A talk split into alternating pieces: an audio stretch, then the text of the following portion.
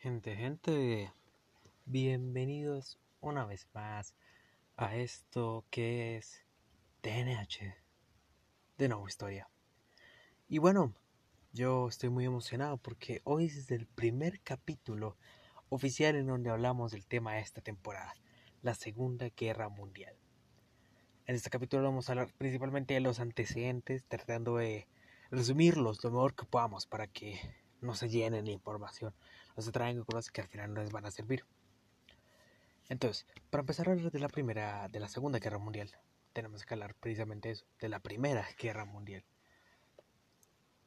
Entonces, eh, finalizada la Primera Guerra Mundial en 1918, eh, al siguiente año se firman los tratados de Versalles, en donde se considera a Alemania como y a sus aliados como las únicas culpables de la guerra. O sea que estas serían las encargadas de pagar y de reparar todos los daños que éstas habían hecho, inclusive si los aliados habían hecho algo, algo en la guerra.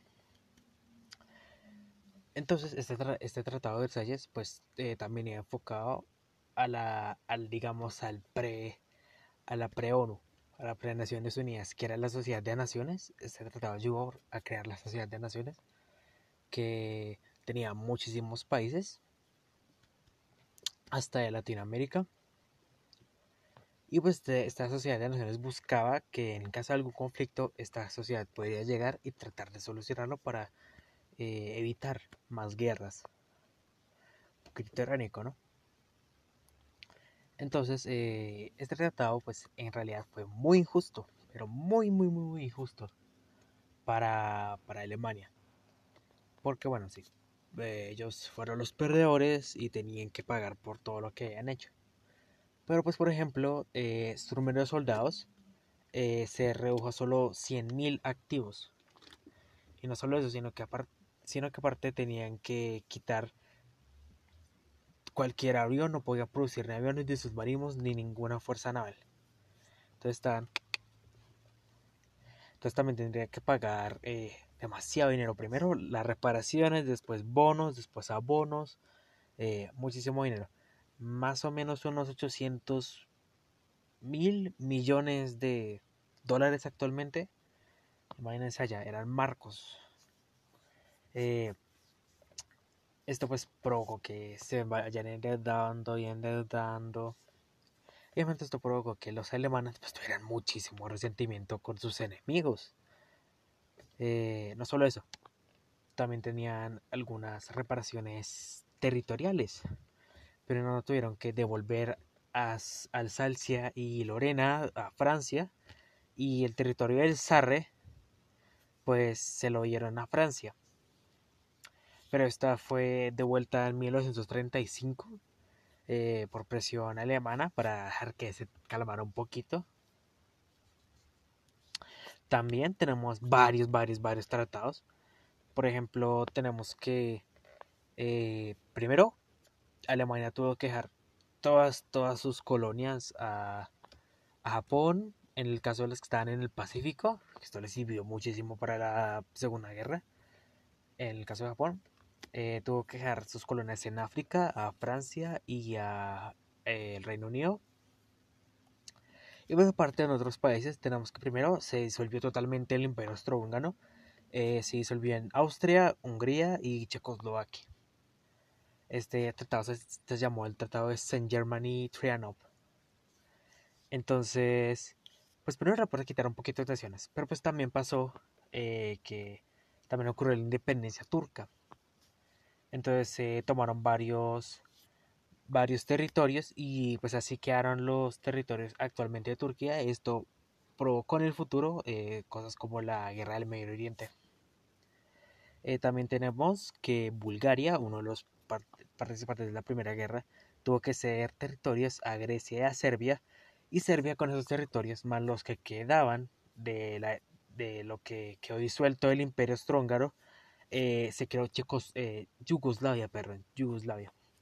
También eh, varias, varias zonas que, quedan en, que, están cerca de Rusia eh, quedaron como, como unos estados. Entonces se creó Finlandia, Estonia y pues también eh, con los restitos que quedan del imperio austrohúngaro y zonas que quedan de estos nuevos estados que estaban entre, entre Alemania y Rusia, se creó Polonia.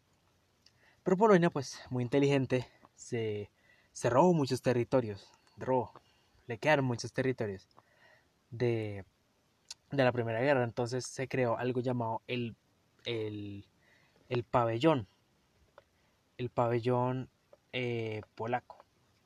¿Qué era este pabellón? Era simple. Eh, Alemania quedó dividida en dos. Primero, la Alemania normal y la Prusia occidental. Esas dos quedaron divididas por el pabellón polaco. Este pabellón tenía partes como eh, Daxin y Memel.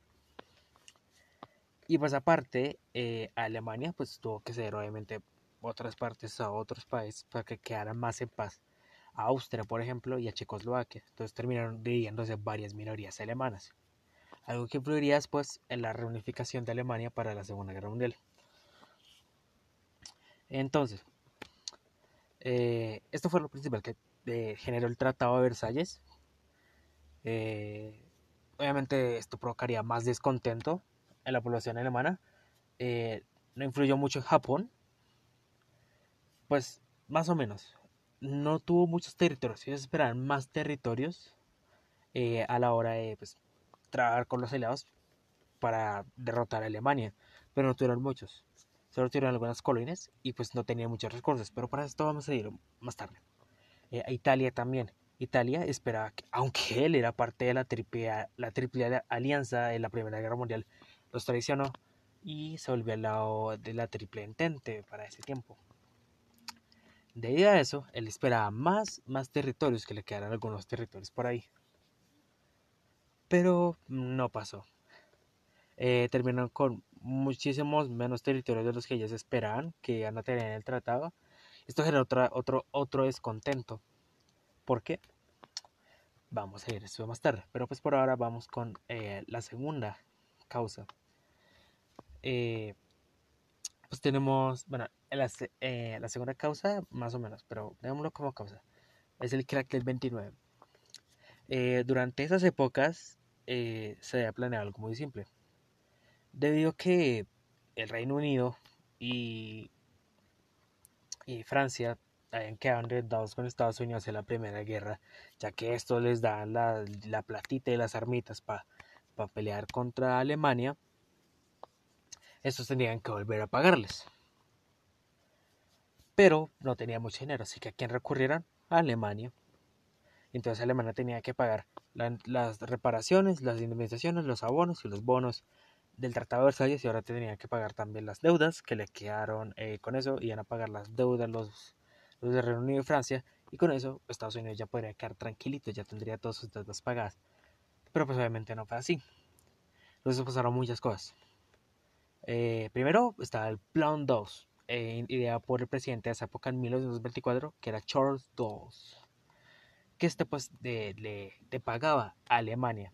Alemania con ese dinero podía pagarle a los aliados que eran eh, pues, Francia y el Reino Unido y estos podrían pagarle de vuelta a Estados Unidos. Esto provocó que Estados Unidos, eh, la economía de Estados Unidos se disparara por el cielo, el sueño del 2020, donde se formó el, el sueño americano, eh, donde decían vente para acá, que aquí se encuentras de todo, aquí estamos bien, mejor dicho, eh, las mafias eh, se crearon ahí porque algunos italianos eh, todavía no, pero se habían mudado ahí. Era la época del lloro, era el jazz.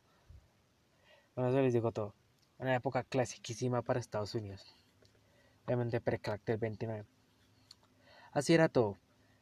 también pasó que Alemania, debido a que tenía que pagar las deudas, él le dio el mejor plan.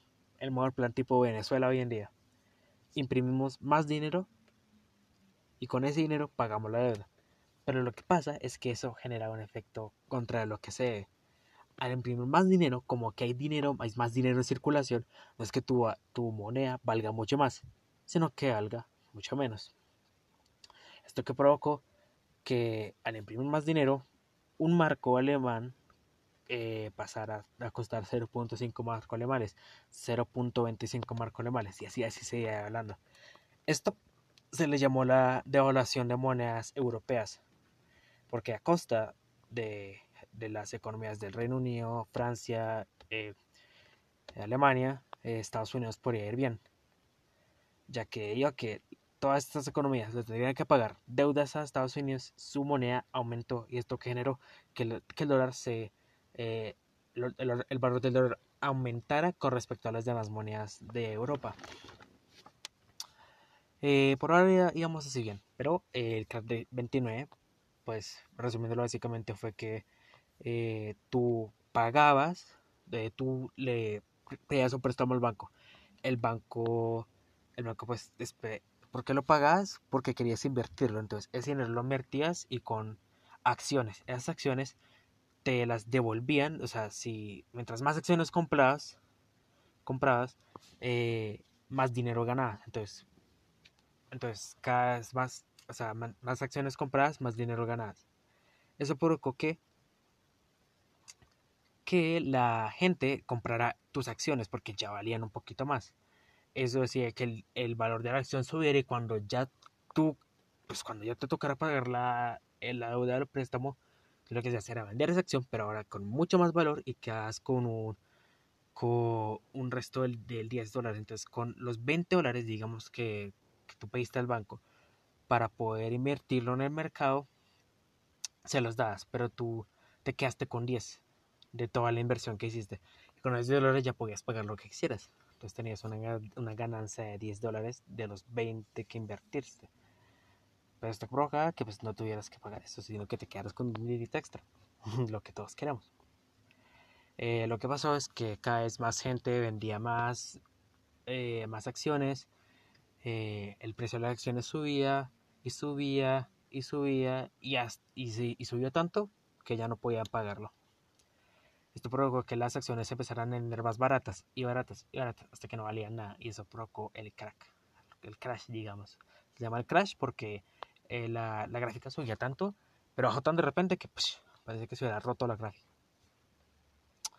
Esto obviamente afectó a todas las naciones, a, no todas las naciones, debido a razones que vamos a hablar ahorita, pero afectó a gran parte de Europa. A Reino primero obviamente a Sudamérica eh, al Reino Unido, a Francia, a Alemania, a todas las naciones de Europa, a, obviamente a la Unión Soviética no, porque se, se regían bajo el comunismo, sí que eso no los afectó mucho, y a Italia no, porque se, se estaban empezando las ideas del fascismo, entonces ellos, ellos tenían ideas muy diferentes que a pesar de que los afectó eh, un poco el crash del 29, ellos estaban pensando en otra idea de Dimitri Sonero, porque pues no era, no era nada capitalista, su idea era eh, fascista. Vamos a hablar de esto cuando hablemos de Italia. Y pues Japón, sí, se ha afectado, pero él está metido en otras manos. Entonces, primero empecemos, ya tenemos el crash del 29, también podemos tener como un antecedente, no una causa en sí, pero si un antecedente es la creación de la Unión Soviética. Antes de eso está pues el Imperio Ruso, por los zares, pero pues muchas injusticias. Eh, creó el descontento del pueblo, se crearon varias eh, revueltas, revoluciones, y lo que pues al final provocó es que Lenin, que era el que había creado las ideas comunistas, no creado, porque era Marx, pero era el que, digamos, lo puso fuerte en 1917 cuando Rusia tuvo que retirar de la Primera Guerra debido a esos problemas internos con los, con los comunistas, eh, Lenin pues creó esta nación, esta, la Unión Soviética, pero pues se murió. Y aunque él dijo que no quería que Stalin, que, por más que quisieran, Stalin no fuera el que erigiera la, la Unión Soviética, pues Stalin hizo las cositas y eh, arrestó, mató a algunos de sus competidores y al final quedó él como el director de la Unión, como el, líder supremo de la Unión Soviética. Esto puede considerarse una cosa. Eh, si quieren más información, pueden ver eh, dos videos que son de Oversimplified. Oversimplified es un canal que sube muchas cositas. Ahí pueden ver un video de la de la de la revolución rusa. Entonces, ya tenemos. Ahora pasemos a situaciones particulares de los países, de los, de los tres aliaditos que fueron los principales papeles para generar la, Segunda Guerra Mundial. Entonces primero tenemos Alemania. eh, pues Alemania había quedado devastadísima por el Tratado de Versalles y posteriormente por el crack del 29. Pero la cosa es que eh, Hitler no era alemán en sí, sino que debido a las divisiones, a, que se siguieron territorios alemanes, este en Austria, pero en una zona que era principalmente alemanes.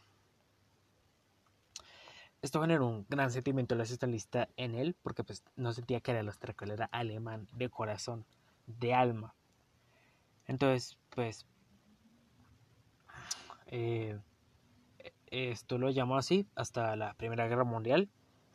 En la Primera Guerra Mundial él peleó ahí, él sintió que eran sus mejores años de vida porque estaba peleando por su nación, pero pues al final tuvieron que rendirse.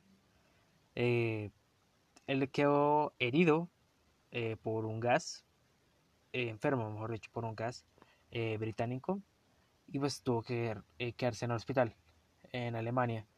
Esto le permitió ver a Hitler la propaganda antiguerra que tenían que tenían los alemanes y esto pues consideraba que los principales culpables o los principales actores de esta propaganda antiguerra eran judíos y comunistas porque pues estaban peleando con los comunistas el caso. Eh, después de la Primera Guerra, y eh, con el Tratado de Versalles, Hitler, eh, pues Alemania en general, había quedado muy devastada. Ser territorios, volver a ciertas partes de la, de, la tierra. esto provocó un montón de cosas. Primero, pues tenemos que Hitler desafortunadamente no fue a la, a la escuela de arte. Era un buen artista. Bueno, no un buen artista, pero él quería ir a la escuela de arte. Esto lo llevó a ir a, una escuela en Viena. Eh, Viena en ese, tiempo era principalmente conservador y se cree que ahí en Viena fue donde desarrolló sus ideas antisemitas y anticomunistas, antimarxistas. Entonces eh, podemos considerar que técnicamente el arte fue una de las razones de por qué Hitler se introdujo a esas ideas eh, un poco conservadoras. el caso es que él después de luchar por, eh, por Alemania, decidió seguir luchando por ella, pero ahora internamente. Así que se volvió un espía eh, para el ejército, eh, espiando partidos que eran principalmente comunistas, ya que a los comunistas se les veía como los alborotadores de esa época en Alemania. Entonces tenían que investigarlos para poder definir si esto era un peligro para el Estado. Entonces Hitler eh, encontró un partido de trabajadores, pero a diferencia de otros partidos, este, este, este, este tenía ideas que concordaban con ideas que él tenía eh, sobre la supremacía de razas, sobre el totalitarismo y sobre que Alemania debería ser de los alemanes y que todos los que no se fueran ahí. Entonces esto pues provocó principalmente que eh, Hitler abandonara el ejército, que considera que era un poquito comunista por ahí, y se uniera a ese partido. Él se volvió alguien muy importante del partido, tanto que le cambió el nombre al partido nazi, una idea basada en el, en nacionalsocialismo. Es decir, influenciado eh, principalmente por ideas de Benito Mussolini, que ya vamos a ver de esto, después de que terminemos con un poquito lo que pasaba en Alemania en ese momento, que eran ideas fascistas. El, el fascismo se basaba en ideas expansionistas, totalitaristas, autoritarias, antisemitas, eh, antimarxistas, anticomunistas. Esto se basaba básicamente en fascismo. Entonces, eh, esto se empezó principalmente por Mussolini porque él quería tomar territorios que él creía que, pertenecían antiguamente al Imperio Romano y pues estas sus ideas del fascismo en ideas expansionistas para tomar esos territorios y volver a crear eh, de nuevo a esta gran Roma. Esto concordó mucho con las ideas de Hitler, que él quería volver a formar una Alemania hecha para los alemanes, con pues básicamente personas que tenían ascendencia alemana, arios y sacar a gente que considera menos o directamente repugnantes como judíos. Eh, esto fue lo principal. Eh, eso por parte de Hitler, pero también tenemos que debido al carácter 29 y a las deudas económicas que se tenían en la época, eh, la zona era muy pobre, entonces Francia y Bélgica se vieron obligados a intervenir y ocupar la zona del Ruhr, alemana. Eh, esta zona eh, se volvió una, una, zona industrial ocupada por franceses y belgas. No les faltaron sus recursos, pero digamos que como que los franceses no tenían mucho aprecio por los alemanes, entonces los mataban.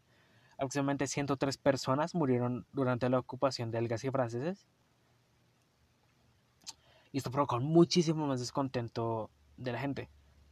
Pero estos no veían muy, muy, muy, muy, muy, muy, muy, muy, a Hitler, digamos. Hasta que el crack, del crack del 29 llegó. Debido a esto, eh, veían a Hitler como un héroe nacional. ¿Por qué? Porque Hitler prometía que iba a volver la gloria alemana. Primero, no iba a cumplir los tratados de Versalles ni por nada. Esto solo hacían que Alemania se endurara más, entonces no iba, a cumplir para nada los, los tratados de Versalles. Y segundo, pues iba a llegar al poder. Entonces, eh, Hitler, para apañar mucho más a la gente, para, para que confiara mucho él, primero quedó los Strom, los Strom Detachment o los ASA, los SA. Estos eran como un grupito de que, que se transformó a gente de confianza de Hitler que básicamente se peleaban con los comunistas eh, de Alemania provocaban desórdenes y intimidaban a otras personas de partidos políticos para que no se metieran con el suyo. Eh, eso se vio bien, no era mucha gente al principio, pero debido a que a la desmilitarización de Alemania, muchos soldados se vieron obligados a quedarse sin trabajo y ellos vieron en Hitler una oportunidad de trabajo. Entonces, los, los filas de los SI eh, se, se, siguieron expandiendo y expandiendo. Entonces, debido a esto, Hitler, Hitler en 1923 eh, decidió hacer una revolución con sus S6 y pues eh, marcharon en Múnich con todos los S6 pero eh, lamentablemente no, no lo han matado pero lo arrestaron y pues fue sentenciado a 5 años de cárcel pero debido a que los, los jueces tenían muchas ideas de acuerdo con Hitler entonces, pues terminaron dándole solo nueve meses de cárcel y en realidad no fueron casi nueve meses porque lo pasó muy bien, estaba muy seguro. Y, esos y en esos nueve meses pudo escribir su libro Mein Kampf, Mi Guerra, donde escribía sus, sus, ideas políticas con el nazismo, con los eh, judíos, con los comunistas, como lo despreciaba, que quería ser Alemania. Así. Eh, esto fue así hasta el crack de 29 que ya mencioné, en donde básicamente eh, la gente ya no confía en casi nadie. Esto provocó que no, no en nadie era, o tenías que ser de izquierda, donde eras comunista, o derecha, donde eras nazista, eh, nazista, eh, donde eras nazi. Entonces, eh, Hitler lo que hizo fue reunir a todos sus C6 y hacer marchas constantes, demostrando, demostrando que él era un hombre poderoso, con mucha gente, gente en el, gente, del, gente en el que el pueblo podría confiar. Eh, entonces, eh, la gente fue votando por él, ascendiendo por él. Entonces, eh, en 1932, el partido nazi era el principal partido de toda, la, de toda Alemania. Entonces, Hitler con este poder se le ocurrió una cosa, eh, postularse presidente. Eh, lamentablemente, ¿qué sigo diciendo lamentablemente? No me lo pasado nada, pero bueno. Hitler, pues no pudo llegar a presidente porque ganó, pues ganó, no, no ganó, perdió contra el presidente Hindenburg, Hindenburg el cual se convirtió en el presidente, pero te digo que Hitler era el mayor partido, el que era el líder del mayor partido de Alemania, partido nazi por mucho. Entonces este exigió que a él lo hicieran eh, canciller. Debido a que la parte comunista se considera peligrosa. Y aparte, la gran, la gran mayoría del partido nazi, la gente que está de acuerdo con sus ideas, presionaba, así que presionaba a ambos lados y debido a que este el problema de los comunistas en Alemania era muy serio, ya que los consideran, aparte de los judíos, como la razón del problema del crack del 29 y el malestar alemán, eh, pues decidieron, pues eh, Hindenburg no tuvo nada más que hacer que volver a Hitler canciller. Y pues pasó mucho, mucho en solo dos meses entre que fue canciller y se volvió el dictador de Alemania. Primero, el parlamento se quemó, el parlamento alemán se quemó. Eh, no se sabían por qué, pudo ser provocado por Hitler o por los comunistas, pero Hitler decidió culpar a los comunistas. Eh, debido a esto, eh, a esto, eh, Hitler, con ayuda del presidente Hindenburg y el, y el vicecanciller, ordenó que todos los como que todos los comunistas que se a las calles fueran arrestados y fueran enviados al primer campo de concentración que vio Alemania. y también eh, pues el presidente Hindenburg murió. ¿Qué pasó, ¿Qué pasó con esto? Que Hitler ya tenía camino libre. ¿Por qué? Todos los comunistas en campo de presentación. Sus soldados E6 habían intimidado a todos los, todos los opositores políticos. El vicecanciller no tenía nada que hacer. Entonces él era el, único y líder, el único líder supremo en Alemania. Eh, una de las últimas cosas que pasó eh, cuando Hitler se convirtió en líder supremo fue que este, eh, pues los soldados alemanes del ejército alemán oficial tenían miedo de que se fueran reemplazados por las personas del SA. Y pues los soldados alemanes estaban muchísimo más preparados porque tenían entrenamiento oficial alemán a comparación de los S6, que aunque algunos eran veteranos, otros eran jóvenes muy, muy, muy apasionados y que terminaron siendo muy borrachos y que solo querían ejercer su poder. Entonces Hitler planeó una jugada suprema para tener al ejército de su lado y deshacerse de las personas que no les agradan. Entonces eh, mandó a matar a aquellos, aquellas personas que, primero, hombres de confianza que tenían el poder sobre los S6 para que, que para que Hitler tuviera el control total de los S6 y también matar a personas que hablaban mal de Hitler, familias, opositores, todos los que quedaran. A este evento se le llamó la Noche de los Cuchillos Largos, en donde mató a aproximadamente 200 personas, entre aliados del partido nazi, eh, opositores, eh, familias de los opositores, eh, personas que hablaban, que hablaban mal de él en periódicos. Y al final el ejército hacer, aceptó quedarse con Hitler y Hitler se el líder supremo de Alemania. Entonces empezó su técnica expansionista. Como sabemos, el fascismo, aparte de tener ideas totalitarias, tiene ideas expansionistas. Eh, ¿Cómo funciona esto? Tú tienes tu enemigo a la izquierda y un enemigo a la derecha, como tenía Alemania. Entonces lo que hacía era tomar un territorio, pero ahora tienes un enemigo arriba y un enemigo abajo. Entonces tienes que tomar el territorio y un territorio que estaba arriba y abajo. Pero tienes otro enemigo a la izquierda y a la derecha. Entonces tomas los enemigos de la izquierda y la derecha, pero ahora tienes otro enemigo a la izquierda. Entonces vas, toma, matas, tomas el territorio del enemigo de la izquierda, pero ahora tienes otro enemigo a la izquierda.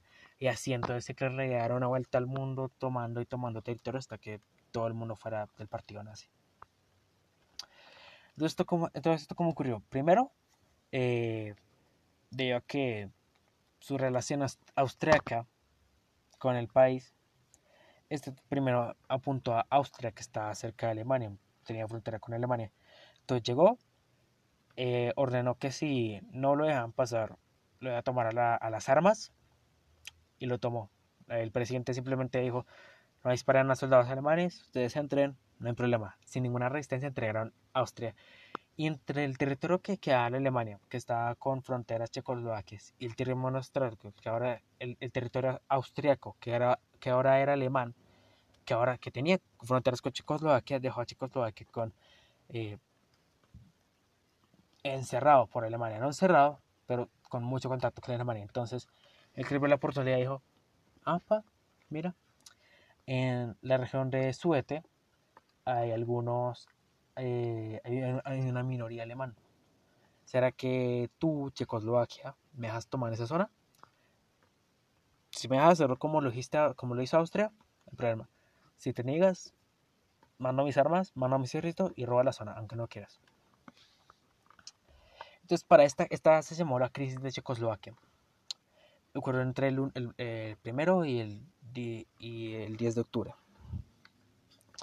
Básicamente ellos querían una región eh, que estaba ocupada principalmente por una minoría alemana, eh, que era la del Suete. Eh, Checoslovaquia no la quería dar. Y al final llegaron la Sociedad de Naciones, por fin. Porque no porque en todo ese tiempo la Sociedad de Naciones solo decía, ay, no hagas eso, no tomes Australia, Australia, perdón, no tomes Austria, no, no, no, eso, porque estás tomando territorios que no te pertenecen. Y así, pero no hacían nada. Hasta el conflicto checoslovaco. Eh, así que llegaron, eh, perdónme, la garganta está un poquito seca, eh, el Reino Unido, representado por Chamberlain, y Francia, representado por Edward Daladier. A la parte, Italia era representada por Mussolini, que era como una parte imparcial, entre comillas, del conflicto, y Alemania representada por Hitler. Ah, nunca, invitaron al presidente checoslovaco la reunión. Eh, simplemente dijeron porque era un asunto de un asunto mucho mayor al un conflicto entre dos países, porque esto podía provocar una guerra, obviamente. Entonces lo que pasó fue que al final Chamberlain y Edward le dijeron a Hitler, firma este papel. En este papel tú me especificas que tú solo vas a tomar la región del Suete y vas a dejar a, a Checoslovaquia en paz. Y ahí está, ahí te queda tu expansionismo. Hasta ahí queda. Y Hitler dijo, ah, sí, sin más. Ah, bueno, y lo firmó. Así siempre. Entonces, y Chamberlain dijo, listo, ya, ya evitamos la guerra, ya evitamos toda la sangre, ya evitamos todo. Tuvimos que hacer un tratado con Hitler. Sí, pero ya, ya ganamos. ¿Y qué pasó? Hitler terminó presionando al, al presidente checoslovaco, Emil Hacha, porque muy estúpidamente ya tenían soldados alemanes en su territorio. Así que no sería problema, yo no sería ningún problema llegar con sus alemanes y tomar el resto del territorio. Así que esto me dijo, por las armas o por las buenas.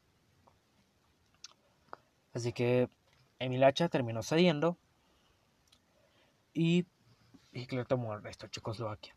Ahí ya se formó lo que conocemos como la Alemania en la Segunda Guerra Mundial, la que se quedaría así eh, mayoritariamente durante todo el conflicto. Eh, Checoslovaquia terminó siendo una parte muy importante del conflicto, ya que fue una zona totalmente fue una zona totalmente industrializada para conflicto bélico. Y pues ya para terminar, primero eh, los alemanes terminaron echando a los franceses de, del Ruhr y armaron la parte de Renania.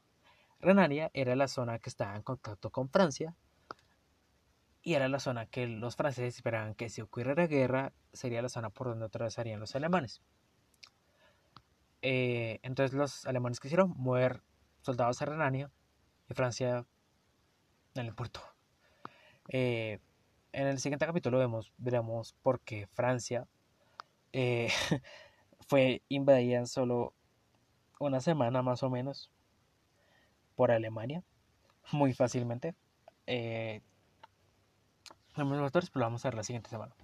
Allí tenemos a Alemania. Una Alemania bien armada, una Alemania con grandes territorios, una Alemania con los peores enemigos del mundo. Porque todavía no sabía, no sabía nada de Estados Unidos. Pero ahora pasamos a Italia, la que inspiró a Hitler.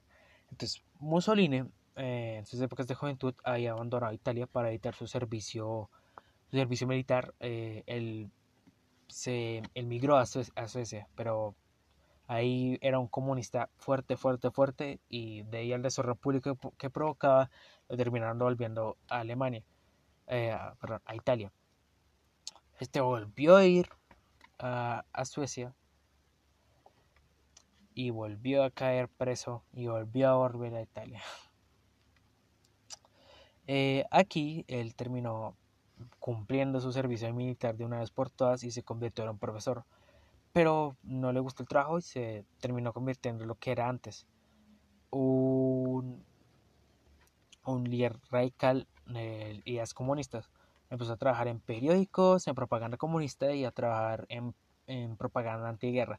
Aún no, sucedía, aún no la Primera Guerra Mundial, pero eh, ya había muchos riesgos de que pasara.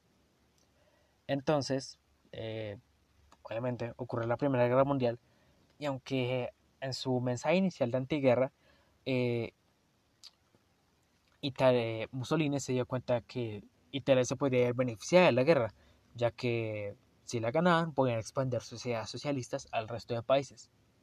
Entonces hizo un mensaje de pro-guerra. Lamentablemente esto no concordaba con su partido comunista y lo terminaron votando. Eh, a consecuencia de esto, Mussolini creó su propio partido basado en la ideología fascista, que ya comenté, las ideas de totalitarismo, no más partidos que solo nuestro, autoritarismo, eh, antisemitismo, al menos en el caso de Hitler, pero también tenían, metían a culpables ahí, y anticomunismo, antimarxismo. Eh, al final terminó creando su partido en 1921, la fundación del Partido Nacional Fascista. Eh, este, con su partido, terminó generando eh, varios equipos. Primero, las escuadras fascistas, que se encargaban de expandir la idea, pero también de eliminar opositores. Y las camisas negras, que eran, digamos, los S6 de, Mussolini. Al final, terminaron siendo 40.000 personas de camisas negras. Y con este poder, él simplemente llegó al Parlamento, llegó al primer ministro, hace un presidente. El primer ministro, el primer ministro dijo no, pero no esperaba que Mussolini tuviera 40.000 hombres detrás de él. Así que Mussolini terminó tomando todo un partido y toda Italia. Y también, eh, bueno, el 29 de octubre, el 29 de octubre fue cuando tomó el poder. Y el 16 de noviembre fue cuando fue cuando fue reconocido oficialmente como el presidente de Italia, digamos así. También tenemos que para la preparación de la guerra en territorios africanos eh, tenía, tenía algunos, algunos territorios africanos porque él había terminado como ganador, entre comillas, de la Primera Guerra Mundial, por lo que no había perdido territorios. Eh, y entre estos territorios eh, se encontraba a Abisinia.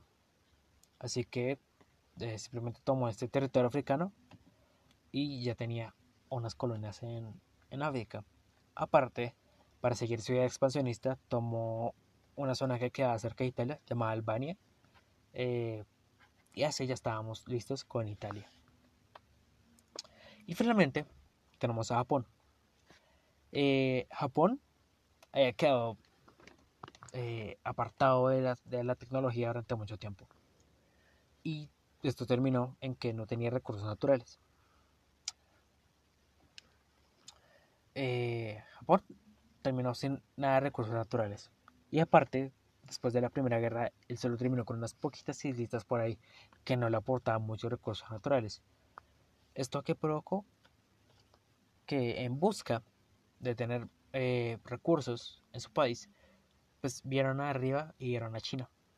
Así que simplemente invadieron China y Corea. Entonces tomaron toda Corea, Corea en una campaña. Esto, por cierto, es eh, durante finales del siglo XIX, 1800, y a inicios del siglo XX, 1900. Eh, esto provocó que Japón eh, tomara territorios de, de Corea y ya, ya empezara a tocar China cuando tocó China, para naciones lo tuvieron. Ellos no, para eso. Así que te quédate ahí y después te vas. Pero estas naciones se quedaron en China, a pesar de que querían que Japón se fuera. Eh, así que al final Japón dijo, no, esto no es para mí. Y, y, una de las naciones que se quedó en China para evitar que Japón se siguiera expandiendo fue Rusia. Esto fue en 1905.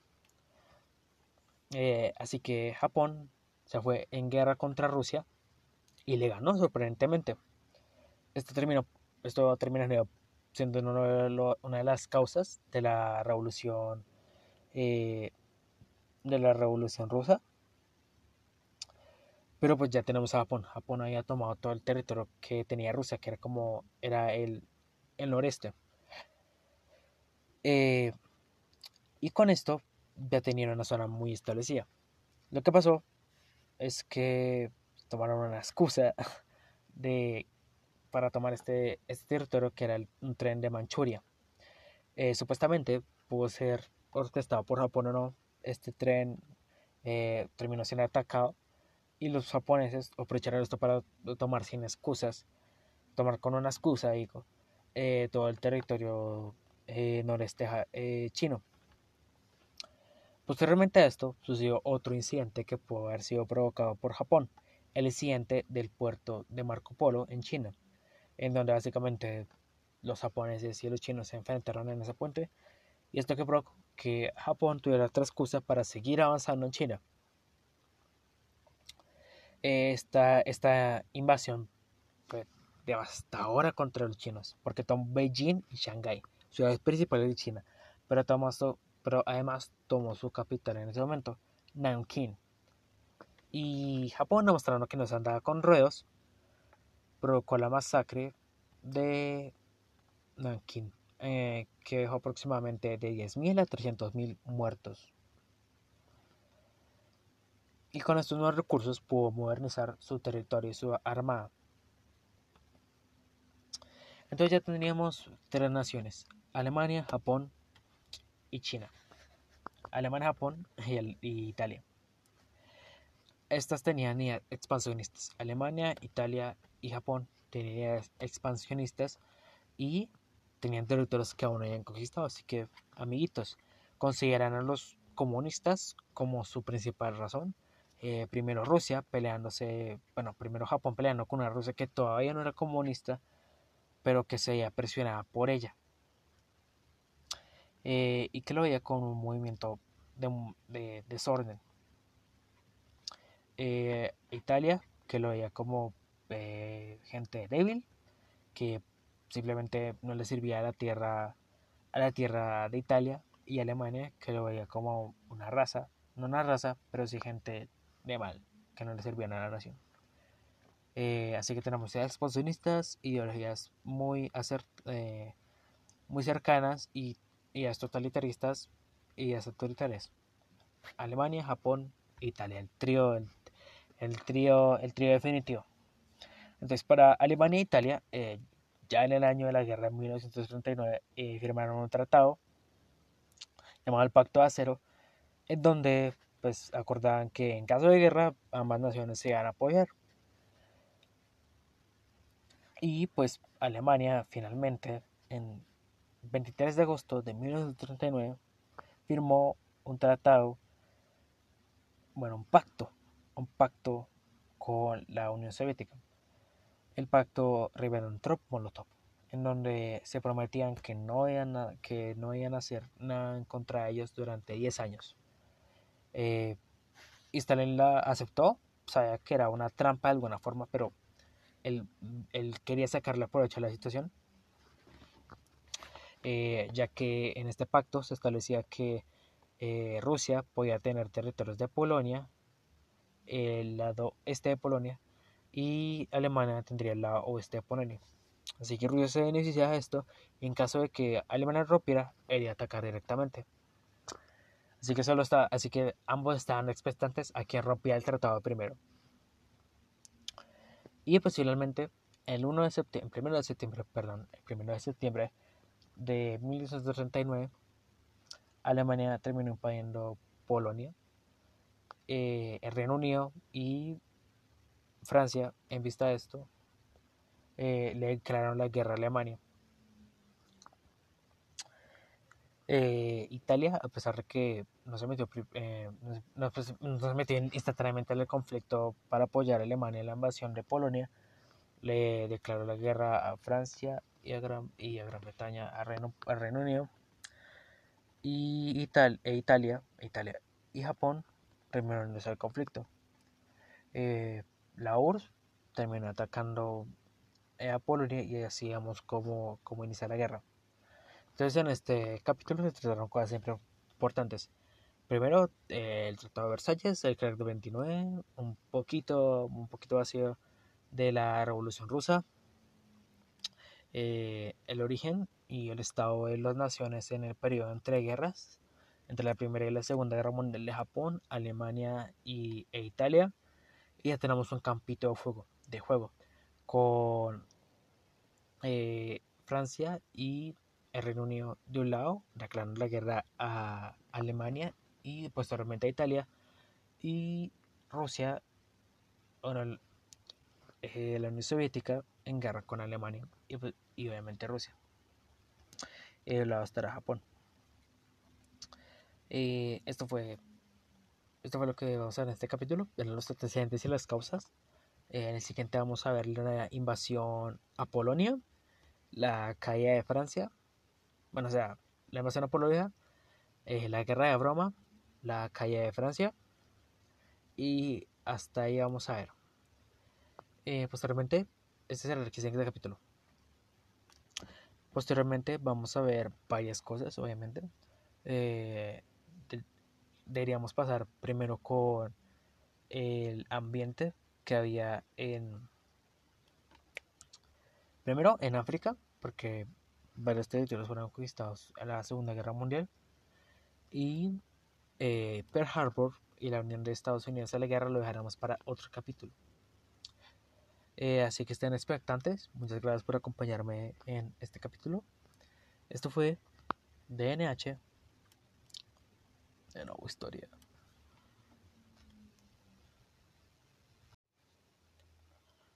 Gente, gente, bienvenidos una vez más a esto que es TNH de nuevo historia.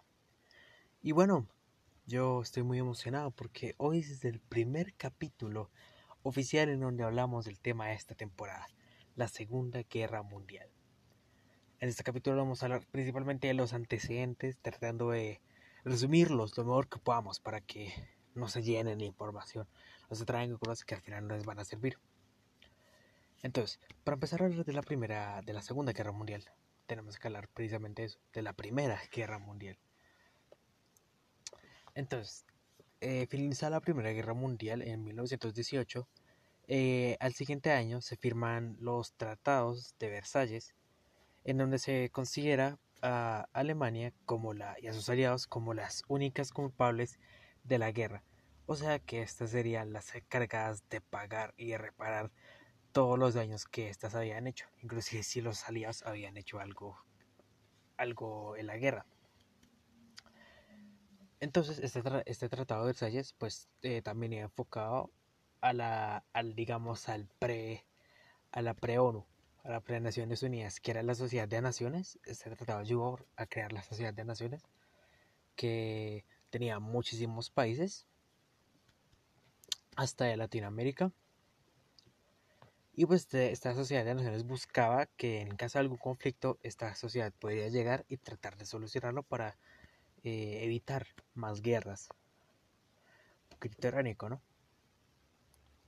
Entonces, eh, este tratado, pues en realidad fue muy injusto, pero muy, muy, muy, muy injusto para, para Alemania. Porque, bueno, sí, eh, ellos fueron los perdedores y tenían que pagar por todo lo que habían hecho. Pero, pues, por ejemplo, su número de soldados se redujo a solo 100.000 activos. Y no solo eso, sino que, aparte, sino que aparte tenían que quitar cualquier avión no podía producir ni aviones ni submarinos ni ninguna fuerza naval. Entonces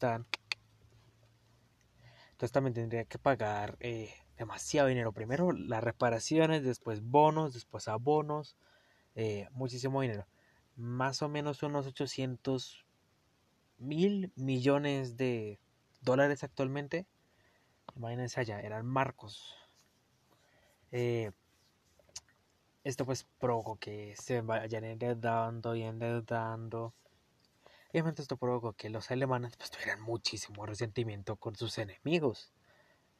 Eh, no solo eso, también tenían algunas reparaciones territoriales, pero no tuvieron que devolver a Alsacia y Lorena a Francia y el territorio del Sarre pues se lo dieron a Francia pero esta fue devuelta en 1935 eh, por presión alemana para dejar que se calmara un poquito. También tenemos varios, varios, varios tratados. Por ejemplo, tenemos que, eh, primero, Alemania tuvo que dejar todas, todas sus colonias a, a Japón, en el caso de las que estaban en el Pacífico, esto les sirvió muchísimo para la Segunda Guerra, en el caso de Japón, eh, tuvo que dejar sus colonias en África, a Francia y a eh, el Reino Unido. Y pues aparte en otros países tenemos que primero se disolvió totalmente el Imperio Austrohúngaro, eh, se disolvió en Austria, Hungría y Checoslovaquia. Este tratado se, llamó el Tratado de Saint Germany Trianop. Entonces, pues primero para quitar un poquito de tensiones, pero pues también pasó que también ocurrió la independencia turca. Entonces se tomaron varios, varios territorios y pues así quedaron los territorios actualmente de Turquía. Esto provocó en el futuro eh, cosas como la guerra del Medio Oriente. Eh, también tenemos que Bulgaria, uno de los participantes de la Primera Guerra, tuvo que ceder territorios a Grecia y a Serbia, y Serbia con esos territorios, más los que quedaban de, la, de lo que quedó disuelto el Imperio Austrohúngaro, eh, se creó Checos, eh, Yugoslavia, perdón, Yugoslavia. También eh, varias, varias zonas que, quedan en, que, están cerca de Rusia quedaron como, como unos estados. Entonces se creó Finlandia, Estonia y pues también con los restitos que quedan del Imperio Austrohúngaro y zonas que quedan de estos nuevos estados que estaban entre, entre Alemania y Rusia, se creó Polonia. Pero Polonia, pues muy inteligente, se, se robó muchos territorios, robó, le quedaron muchos territorios de, de la Primera Guerra. Entonces se creó algo llamado el, el, el pabellón, el pabellón eh, polaco. ¿Qué era este pabellón? Era simple. Eh, Alemania quedó dividida en dos. Primero, la Alemania normal y la Prusia occidental. Esas dos quedaron divididas por el pabellón polaco. Este pabellón tenía partes como eh, Daxin y Memel. Y pues aparte, eh, Alemania pues tuvo que ceder obviamente otras partes a otros países para que quedaran más en paz. A Austria, por ejemplo, y a Checoslovaquia. Entonces terminaron dividiéndose varias minorías alemanas. Algo que influiría después en la reunificación de Alemania para la Segunda Guerra Mundial. Entonces, eh, esto fue lo principal que generó el Tratado de Versalles. Eh, obviamente esto provocaría más descontento en la población alemana. Eh, no influyó mucho en Japón. Pues más o menos.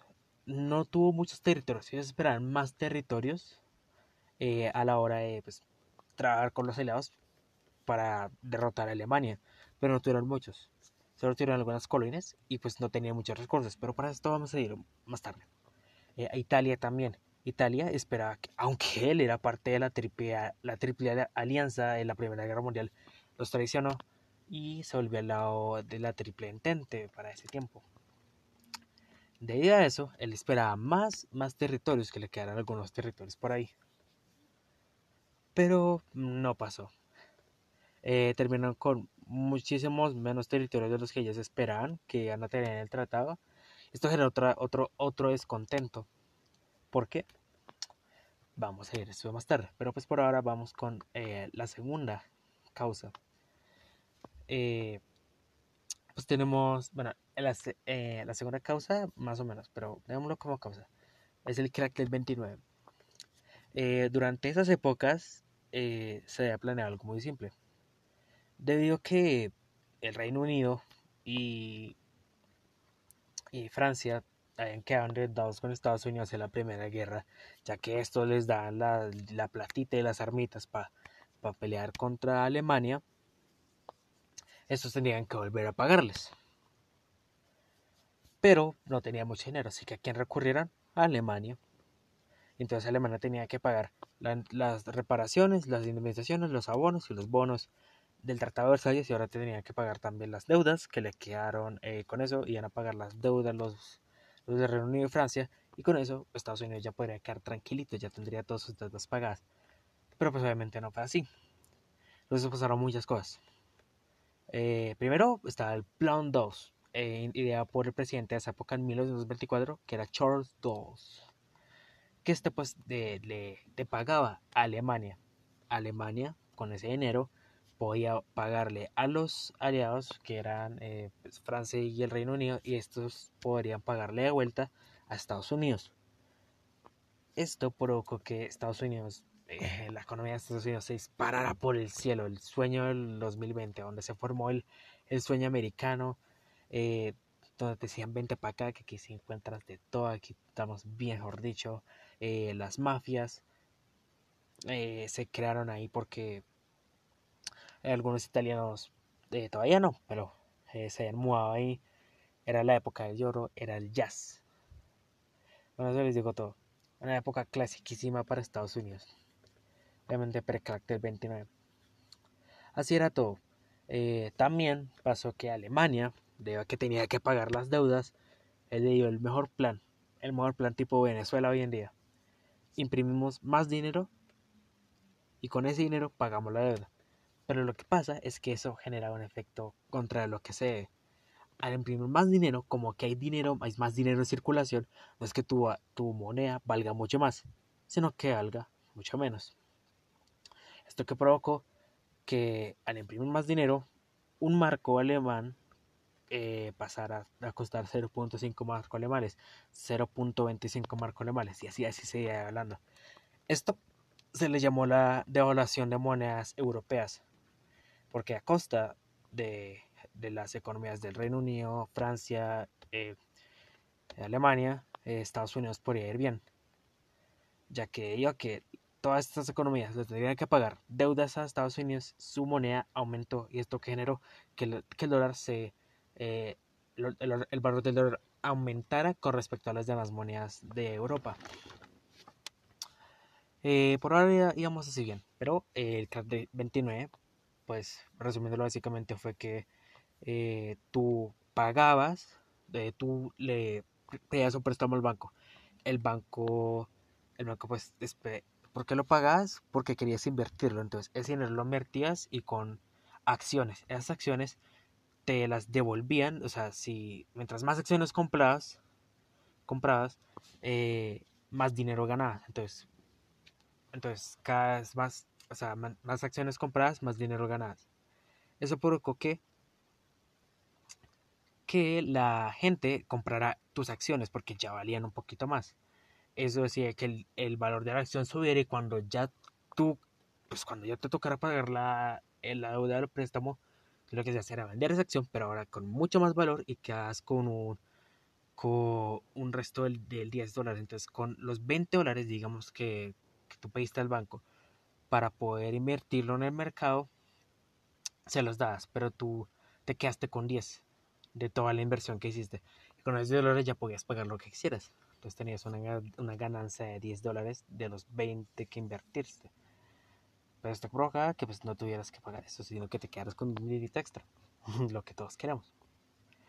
Eh, lo que pasó es que cada vez más gente vendía más, eh, más acciones. Eh, el precio de las acciones subía y subía y subía y, y, subió tanto que ya no podían pagarlo. Esto provocó que las acciones empezaran a vender más baratas y baratas y baratas hasta que no valían nada y eso provocó el crack, el crash digamos.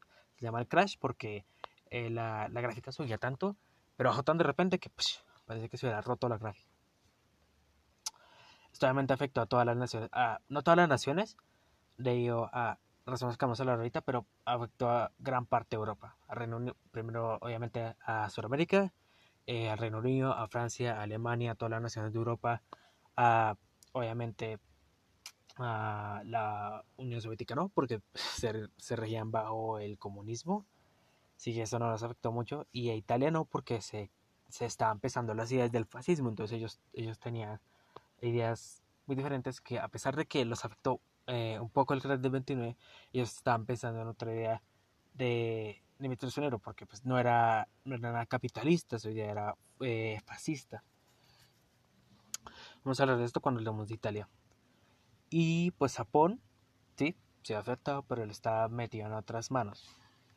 Entonces, primero empecemos, ya tenemos el crash del 29, también podemos tener como un antecedente, no una causa en sí, pero si un antecedente es la creación de la Unión Soviética antes de eso está pues el imperio ruso, por los zares, pero pues muchas injusticias, eh, creó la, el descontento del pueblo, se crearon varias eh, revueltas, revoluciones, y lo que pues al final provocó es que Lenin, que era el que había creado las ideas comunistas, no creado, porque era Marx, pero era el que, digamos, lo puso fuerte en 1917, cuando Rusia tuvo que retirar de la Primera Guerra a esos problemas internos con los, con los comunistas. Lenin pues creó esta nación, esta, la Unión Soviética, pero pues se murió. Y aunque él dijo que no quería que Stalin, que, por más que quisieran, Stalin no fuera el que eligiera la, la Unión Soviética, pues Stalin hizo las cositas y eh, arrestó, mató a algunos de sus competidores y al final quedó él como el director de la Unión, como el líder supremo de la Unión Soviética. Esto puede considerarse una cosa. Eh, si quieren más información, pueden ver eh, dos videos que son de Oversimplified. Oversimplified es un canal que sube muchas cositas. Ahí pueden ver un video de la de la de la revolución rusa. Entonces, ya tenemos Ahora pasemos a situaciones particulares de los países, de los, de los tres aliaditos que fueron los principales papeles para generar la, Segunda Guerra Mundial. Entonces primero tenemos Alemania. Eh, pues Alemania había quedado devastadísima por el Tratado de Versalles y posteriormente por el crack del 29. Pero la cosa es que eh, Hitler no era alemán en sí, sino que debido a las divisiones, a, que se siguieron territorios alemanes, este en Austria, pero en una zona que era principalmente alemanes. Esto generó un gran sentimiento nacionalista en él, porque pues no sentía que era el era alemán de corazón, de alma. Entonces, pues, eh, esto lo llamó así hasta la Primera Guerra Mundial. En la Primera Guerra Mundial él peleó ahí. Él sintió que eran sus mejores años de vida porque estaba peleando por su nación. Pero pues al final tuvieron que rendirse. Eh, él quedó herido eh, por un gas, eh, enfermo, mejor dicho, por un gas eh, británico, y pues tuvo que quedarse en el hospital en Alemania. Esto le permitió ver a Hitler la propaganda antiguerra que tenían que tenían los alemanes y esto pues consideraba que los principales culpables o los principales actores de esta propaganda antiguerra eran judíos y comunistas porque pues estaban peleando con los comunistas el caso. Eh, después de la Primera Guerra, y eh, con el Tratado de Versalles, Hitler, eh, pues Alemania en general, ya quedaba muy devastada. Ser territorios, volver a ciertas partes de la, de, la tierra. esto provocó un montón de cosas. Primero, pues tenemos que Hitler desafortunadamente no fue a la, a la escuela de arte. Era un buen artista. Bueno, no un buen artista, pero él quería ir a la escuela de arte. Esto lo llevó a ir a, una escuela en Viena. Eh, Viena en ese, en ese tiempo era principalmente conservador y se cree que ahí en Viena fue donde desarrolló sus ideas antisemitas y anticomunistas, antimarxistas. Entonces eh, podemos considerar que técnicamente el arte fue una de las razones de por qué Hitler se introdujo a esas ideas eh, un poco conservadoras. el caso es que él después de luchar por, eh, por Alemania, decidió seguir luchando por ella, pero ahora internamente. Así que se volvió un espía eh, para el ejército, eh, espiando partidos que eran principalmente comunistas, ya que a los comunistas se les veía como los alborotadores de esa época en Alemania. Entonces tenían que investigarlos para poder definir si esto era un peligro para el Estado. Entonces Hitler eh, encontró un partido de trabajadores, pero a diferencia de otros partidos, este, este, este, este tenía ideas que concordaban con ideas que él tenía eh, sobre la supremacía de razas, sobre el totalitarismo y sobre que Alemania debería ser de los alemanes y que todos los que no se fueran ahí. Entonces esto pues provocó principalmente que eh, Hitler abandonara el ejército, que considera que era un poquito comunista por ahí, y se uniera a ese partido. Él se volvió alguien muy importante del partido, tanto que le cambió el nombre al partido nazi, una idea basada en el, el nacionalsocialismo. Es decir, influenciado eh, principalmente por ellas de Benito Mussolini, que ya vamos a ver de esto, después de que terminemos con un poquito lo que pasaba en Alemania en ese momento, que eran ideas fascistas. El, el fascismo se basaba en ideas expansionistas, totalitaristas, autoritarias, antisemitas, eh, antimarxistas, anticomunistas. Esto se basaba básicamente en fascismo. Entonces, eh, esto se empezó principalmente por Mussolini, porque él quería tomar territorios que él creía que pertenecían antiguamente al, Imperio Romano. Y pues estas ideas del fascismo en ideas expansionistas para tomar esos territorios y volver a crear eh, de nuevo a esta gran Roma. Esto concordó mucho con las ideas de Hitler, que él quería volver a formar una Alemania hecha para los alemanes, con pues básicamente personas que tenían ascendencia alemana arios y sacar a gente que considera menos o directamente repugnantes como judíos. Eh, esto fue lo principal. Eh, eso por parte de Hitler, pero también tenemos que debido al carácter 29 y a las deudas económicas que se tenían en la época, eh, la zona era muy pobre, entonces Francia y Bélgica se vieron obligados a intervenir y ocupar la zona del Ruhr, alemana. Eh, esta zona eh, se volvió una, zona industrial ocupada por franceses y belgas. Y no les faltaron sus recursos, pero digamos que como que los franceses no tenían mucho aprecio por los alemanes, entonces los mataban. Aproximadamente 103 personas murieron durante la ocupación de belgas y franceses. Y esto provocó muchísimo más descontento de la gente. Pero estos no veían muy, muy, muy, muy, muy, muy, muy, muy, a Hitler, digamos. Hasta que el crack, crack del 29 llegó.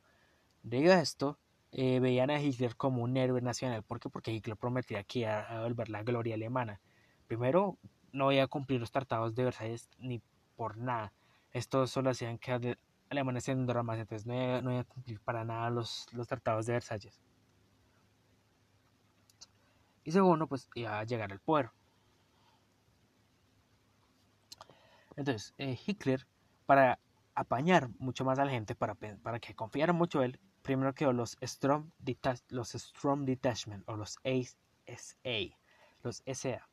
Estos eran como un grupito de que, que se transformó a gente de confianza de Hitler que básicamente se peleaban con los comunistas eh, de Alemania provocaban desórdenes y intimidaban a otras personas de partidos políticos para que no se metieran con el suyo. Eh, eso se vio bien, no era mucha gente al principio, pero debido a que a la desmilitarización de Alemania, muchos soldados se vieron obligados a quedarse sin trabajo y ellos vieron en Hitler una oportunidad de trabajo. Entonces, los, los filas de los SI eh, se, se, siguieron expandiendo y expandiendo. Entonces, te diga esto, Hitler, Hitler en 1923 eh, decidió hacer una revolución con sus S6 y pues eh, marcharon en Múnich con todos los S6 pero eh, lamentablemente no, no, lo han matado pero lo arrestaron. Y pues fue sentenciado a 5 años de cárcel pero debido a que los, los jueces tenían muchas ideas de acuerdo con Hitler entonces, pues terminaron dándole solo nueve meses de cárcel y realidad no fueron casi nueve meses porque lo pasó muy bien, estaba muy seguro. Y, esos, y en esos nueve meses pudo escribir su libro Main Kampf, Mi Guerra, donde escribía sus, sus, ideas políticas con el nazismo, con los eh, judíos, con los comunistas, como lo despreciaba, que quería ser Alemania. Así. Eh, esto fue así hasta el crack de 29 que ya mencioné, en donde básicamente eh, la gente ya no confía en casi nadie. Esto provocó que no, no confían en nadie moderado. O tenías que ser de izquierda, donde eras comunista, o derecha, donde eras nazista, eh, nazista, racista, eh, donde eras nazi. Entonces, eh, Hitler lo que hizo fue reunir a todos sus C6 y hacer marchas constantes, demostrando, lo, demostrando que él era un hombre poderoso, con mucha gente, gente en el, gente, del, gente en el que el pueblo podría confiar. Eh, entonces, la gente fue votando por él, ascendiendo por él. Entonces, eh, en 1932, eh, el partido nazi era el principal partido de toda, la, de toda Alemania. Entonces, eh, Hitler con este poder se le ocurrió una cosa, eh, postularse presidente. Eh, lamentablemente, ¿qué sigo diciendo? Lamentablemente, no me lo pasado nada, pero bueno. Hitler, pues no pudo llegar a presidente porque ganó, pues ganó, no, no ganó, perdió contra el presidente Hindenburg, Hindenburg el cual se convirtió en el presidente, pero digo que Hitler era el mayor partido, el que era el líder del mayor partido de Alemania, el partido nazi, por mucho. Entonces este exigió que a él lo hicieran eh, canciller. Debido a que la parte comunista se considera peligrosa. Y aparte, la gran, la gran mayoría del partido nazi, la gente que está de acuerdo con sus ideas, presionaba, así que presiona a ambos lados y te digo que este el problema de los comunistas en Alemania era muy serio, ya que los consideran, aparte de los judíos, como la razón del problema del crack del 29 y el malestar alemán, eh, pues decidieron, pues eh, Hindenburg no tuvo nada más que hacer que volver a Hitler canciller. Y pues pasó mucho, mucho en solo dos meses entre que fue canciller y se volvió el dictador de Alemania. Primero, el parlamento se quemó, el parlamento alemán se quemó. Eh, no se sabían por qué, pudo ser provocado por Hitler o por los comunistas, pero Hitler decidió culpar a los comunistas. Eh, debido a esto, eh, esto, eh, Hitler, con ayuda del presidente Hindenburg y el, y el vicecanciller, eh, ordenó que todos los como que todos los comunistas que se las calles fueran arrestados y fueran enviados al primer campo de concentración que vio Alemania. Eh, y también, eh, pues el presidente Hindenburg murió. ¿Qué pasó, ¿Qué pasó con esto? Que Hitler ya tenía camino libre. ¿Por qué? Todos los comunistas en campo de concentración. Sus soldados E6 habían intimidado a todos los, todos los opositores políticos el vicecanciller no tenía nada que hacer. Entonces él era el, único y líder, el único líder supremo en Alemania. Eh, una de las últimas cosas que pasó eh, cuando Hitler se convirtió en líder supremo fue que este, eh, pues los soldados alemanes del ejército alemán oficial tenían miedo de que se fueran reemplazados por las personas del SA y pues los soldados alemanes estaban muchísimo más preparados porque tenían entrenamiento oficial alemán a comparación de los E6, que aunque algunos eran veteranos, otros eran jóvenes muy, muy, muy apasionados y que terminaron siendo muy borrachos y que solo querían ejercer su poder. Entonces Hitler planeó una jugada suprema para tener al ejército de su lado y deshacerse de las personas que no les agradaban. Entonces eh, mandó a matar a aquellos, aquellas personas que primero hombres de confianza que tenían el poder sobre los E6 para que, para que Hitler tuviera el control total de los E6 y también matar a personas que hablaban mal de Hitler, familias, opositores, todos los que quedaran. A este evento se le llamó la noche de los cuchillos largos, en donde mató a aproximadamente 200 personas entre aliados del partido nazi, eh, opositores, eh, familias de los opositores, eh, personas que hablaban, mal de él en periódicos. Y al final el ejército hacer, eh, aceptó quedarse con Hitler y Hitler se el líder supremo de, Alemania. Entonces empezó su técnica expansionista. Como sabemos, el fascismo, aparte de tener ideas totalitarias, tiene ideas expansionistas. Eh, ¿Cómo funciona esto? Tú tienes tu enemigo a la izquierda y un enemigo a la derecha, como tenía Alemania. Entonces lo que hacía era tomar un territorio, pero ahora tienes un enemigo arriba y un enemigo abajo. Entonces tenías que tomar el territorio y un territorio que estaba arriba y abajo. Pero ahora tienes otro enemigo a la izquierda y a la derecha. Entonces tomas los enemigos de la izquierda a la derecha, pero ahora tienes otro enemigo a la izquierda. Entonces vas, toma, matas, tomas el territorio del enemigo de la izquierda, pero ahora tienes otro enemigo a la izquierda. Y así, entonces se le dar una vuelta al mundo tomando y tomando territorio hasta que todo el mundo fuera del partido nazi. Entonces, esto como, entonces, ¿esto cómo ocurrió? Primero, eh, debido a que su relación austriaca con el país este primero apuntó a Austria, que está cerca de Alemania, tenía frontera con Alemania. Entonces llegó, eh, ordenó que si no lo dejan pasar, lo iba a tomar a, las armas y lo tomó. El presidente simplemente dijo, no disparan a soldados alemanes, ustedes entren, no hay problema. Sin ninguna resistencia entregaron Austria. Y entre el territorio que queda en Alemania, que está con fronteras checoslovaquias, y el territorio que ahora el, el territorio austriaco, que, era, que ahora era alemán, que ahora que tenía fronteras con Checoslovaquia, dejó a Checoslovaquia con eh, encerrado por Alemania, no encerrado, pero con mucho contacto con Alemania. Entonces, el que la oportunidad dijo, apa, mira, en la región de Suete hay algunos eh, hay, una minoría alemana. ¿Será que tú, Checoslovaquia, me dejas tomar esa zona? Si me dejas hacerlo como lo, como lo hizo Austria, el problema. Si te niegas, mando mis armas, mando mis ejércitos y roba la zona, aunque no quieras. Entonces, para esta, esta se llamó la crisis de Checoslovaquia. Ocurrió entre el, primero y el, y el 10 de octubre. Básicamente ellos querían una región eh, que estaba ocupada principalmente por una minoría alemana, eh, que era la del Suete. Eh, Checoslovaquia no la quería dar. Y al final llegaron la Sociedad de Naciones, por fin. Porque no porque en todo ese tiempo la Sociedad de Naciones solo decía, ay, no hagas eso, no tomes Australia, Australia, perdón, no tomes Austria, no, no, no, no, eso porque estás tomando territorios que no te pertenecen.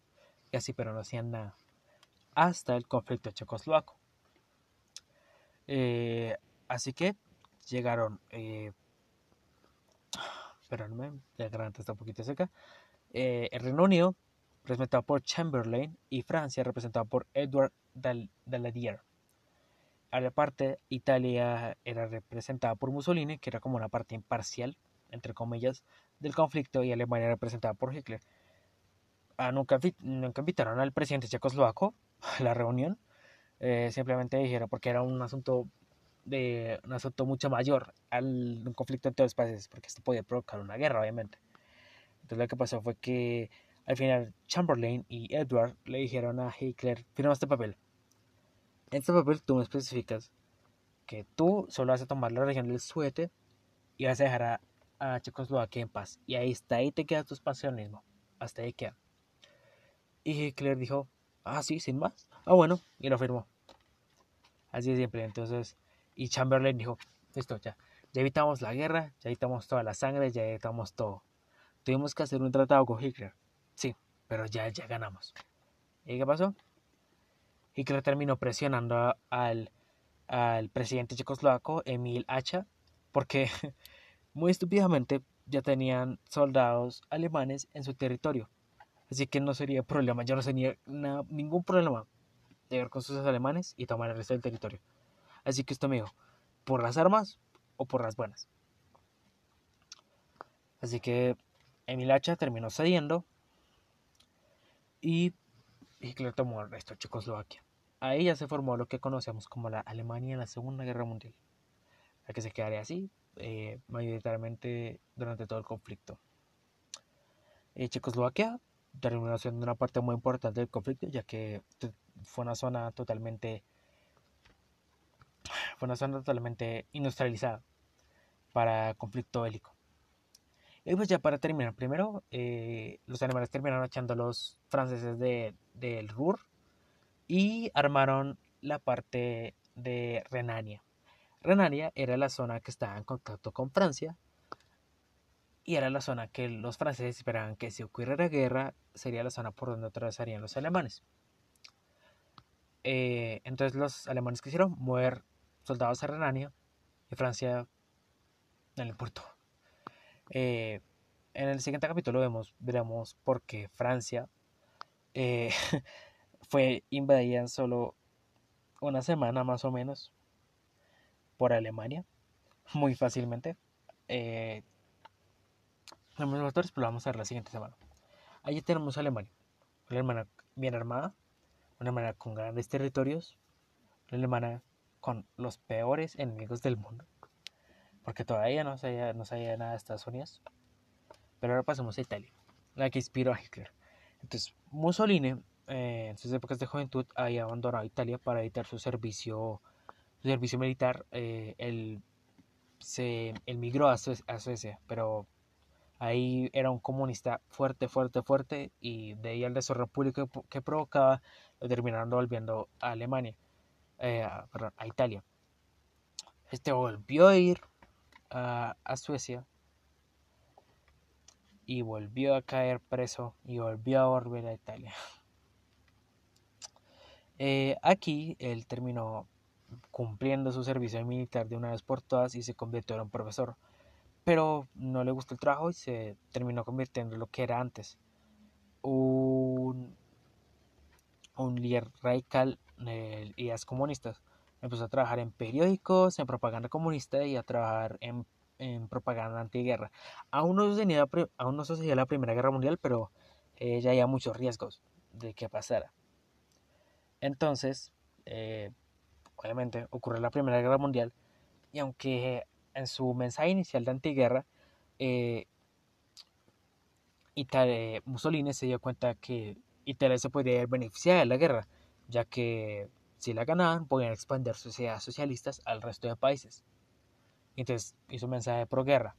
Lamentablemente esto no concordaba con su partido comunista y lo terminaron votando. Eh, a consecuencia de esto, Mussolini creó su propio partido basado en la ideología fascista, que ya comenté, en ideas de totalitarismo, no más partidos que solo nuestro, autoritarismo, eh, antisemitismo, al menos en el caso de Hitler, pero también tenían, metían a culpables ahí, y anticomunismo, antimarxismo. Eh, al final terminó creando su partido en 1921, en la fundación del Partido Nacional Fascista. Eh, este, con su partido, terminó generando eh, varios equipos. Primero, las escuadras fascistas, que se encargaban de expandir la idea, pero también de eliminar a opositores. Y las camisas negras, que eran, digamos, los E6 de, de Mussolini. Al final, terminó siendo 440.000 personas de camisas negras. Y con este poder, él simplemente llegó al Parlamento, le dio al primer ministro, hazme presidente. El primer ministro, el primer ministro dijo no, pero no esperaba que Mussolini tuviera 40.000 hombres detrás de él. Así que Mussolini terminó tomando todo un partido y toda Italia. Y también eh, bueno, el 29 de octubre, el 29 de octubre fue cuando tomó el poder. Y el 16 de noviembre fue cuando fue cuando fue reconocido oficialmente como el presidente de Italia, digamos así. También tenemos que para la preparación de la guerra en territorios africanos eh, tenía, tenía algunos, algunos territorios africanos porque él había terminado como ganador, entre comillas, de la Primera Guerra Mundial, por lo que no había perdido territorios. Eh, y entre estos territorios se encontraba a Abisinia. Así que eh, simplemente tomó este territorio africano y ya tenía unas colonias en, en África. Aparte, para seguir su vida expansionista, tomó una zona que quedaba cerca de Italia, llamada Albania. Eh, y así ya estábamos listos con Italia.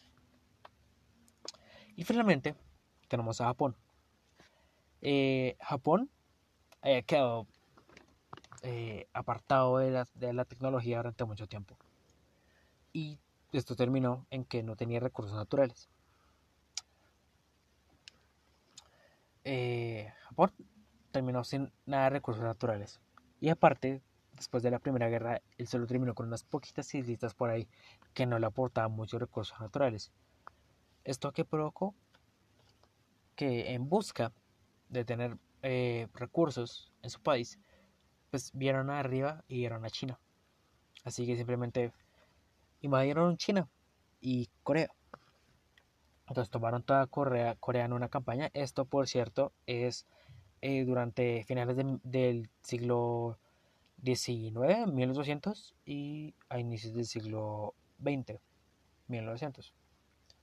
Eh, esto provocó que Japón eh, tomara territorios de, de Corea y ya, ya empezara a tocar China.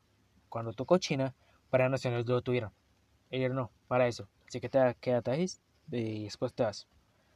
Pero estas naciones se quedaron en China, a pesar de que querían que Japón se fuera. Eh, así que al final Japón dijo, no, esto no es para mí. Y, y, una de las naciones que se quedó en China para evitar que Japón se siguiera expandiendo fue Rusia. Esto fue en 1905. Eh, así que Japón se fue en guerra contra Rusia y le ganó sorprendentemente. Esto terminó, esto terminó siendo una de las causas de la revolución eh, de la revolución rusa. Pero pues ya tenemos a Japón. Japón había tomado todo el territorio que tenía Rusia, que era como era el, el noreste. Eh, y con esto ya tenían una zona muy establecida. Lo que pasó es que tomaron una excusa de para tomar este, este territorio que era un tren de Manchuria. Eh, supuestamente pudo ser orquestado por Japón o no. Este tren eh, terminó siendo atacado y los japoneses aprovecharon esto para tomar sin excusas, tomar con una excusa, eh, todo el territorio noreste chino. Posteriormente a esto sucedió otro incidente que pudo haber sido provocado por Japón, el incidente del puerto de Marco Polo en China, en donde básicamente los japoneses y los chinos se enfrentaron en ese puente, y esto que provocó que Japón tuviera otra excusa para seguir avanzando en China. Esta, esta invasión fue devastadora contra los chinos, porque tomó Beijing y Shanghái, ciudades principales de China, pero tomó pero además tomó su capital en ese momento, Nanking. Y Japón, demostrando que no se andaba con ruedos, provocó la masacre de Nanking, eh, que dejó aproximadamente de 10.000 a 300.000 muertos. Y con estos nuevos recursos pudo modernizar su territorio y su armada. Entonces ya teníamos tres naciones, Alemania, Japón y China. Alemania, Japón y, Italia. Estas tenían expansionistas. Alemania, Italia y Japón tenían expansionistas y tenían territorios que aún no habían conquistado. Así que, amiguitos, consideran a los comunistas como su principal razón. Eh, primero Rusia peleándose, bueno, primero Japón peleando con una Rusia que todavía no era comunista, pero que se veía presionada por ella. Eh, y que lo veía como un movimiento de, desorden. Eh, Italia, que lo veía como eh, gente débil, que simplemente no le servía a la tierra, a la tierra de Italia, y Alemania, que lo veía como una raza, no una raza, pero sí gente de mal, que no le servían a la nación. así que tenemos ideas expansionistas, ideologías muy, muy cercanas y ideas totalitaristas y ideas autoritarias. Alemania, Japón, Italia, el trío, el, trío, el trío definitivo. Entonces, para Alemania e Italia, eh, ya en el año de la guerra de 1939, eh, firmaron un tratado llamado el Pacto de Acero, en donde pues acordaban que en caso de guerra ambas naciones se iban a apoyar. Y pues Alemania finalmente en 23 de agosto de 1939 firmó un tratado, bueno, un pacto, un pacto con la Unión Soviética, el pacto Ribbentrop-Molotov, en donde se prometían que no, iban a, que no iban a hacer nada contra ellos durante 10 años. Eh, y Stalin la aceptó, sabía que era una trampa de alguna forma, pero él, él quería sacarle provecho a la situación eh, ya que en este pacto se establecía que eh, Rusia podía tener territorios de Polonia el lado este de Polonia y Alemania tendría lado oeste de Polonia. Así que Rusia se beneficia de esto y en caso de que Alemania rompiera, iría a atacar directamente. Así que solo está, así que ambos estaban expectantes a quien rompía el tratado primero. Y posiblemente el 1 de septiembre, primero de septiembre, perdón, el primero de septiembre de 1939, Alemania terminó invadiendo Polonia, eh, el Reino Unido y Francia, en vista de esto, eh, le declararon la guerra a Alemania. Eh, Italia, a pesar de que no se metió, eh, no, pues, no, se metió instantáneamente en el conflicto para apoyar a Alemania en la invasión de Polonia, le declaró la guerra a Francia y a Gran, y a Gran Bretaña, a Reino, Reino Unido. Y e Italia, Italia y Japón terminaron el conflicto. La URSS terminó atacando a Polonia y así como, como inicia la guerra. Entonces en este capítulo se trataron cosas siempre importantes. Primero, eh, el Tratado de Versalles, el de 29, un poquito, un poquito vacío de la Revolución Rusa, eh, el origen y el estado de las naciones en el periodo entre guerras, entre la Primera y la Segunda Guerra Mundial de Japón, Alemania y, e Italia. Y ya tenemos un campito de juego, de juego con eh, Francia y el Reino Unido de un lado, declarando la guerra a Alemania y posteriormente a Italia, y Rusia, bueno, eh, la Unión Soviética en guerra con Alemania y, pues, obviamente Rusia. Y del lado estará Japón. Eh, esto fue esto fue lo que vamos a ver en este capítulo, de los antecedentes y las causas. Eh, en el siguiente vamos a ver la invasión a Polonia, la caída de Francia, bueno, o sea, la invasión a Polonia, eh, la guerra de Broma, la caída de Francia y hasta ahí vamos a ver. Eh, posteriormente, este es el siguiente capítulo. Posteriormente vamos a ver varias cosas, obviamente. Eh, deberíamos pasar primero con el ambiente que había en... Primero en África, porque varios territorios fueron conquistados en la Segunda Guerra Mundial y eh, Pearl Harbor y la unión de Estados Unidos a la guerra lo dejaremos para otro capítulo. Eh, así que estén expectantes. Muchas gracias por acompañarme en este capítulo. Esto fue DNH de nuevo historia.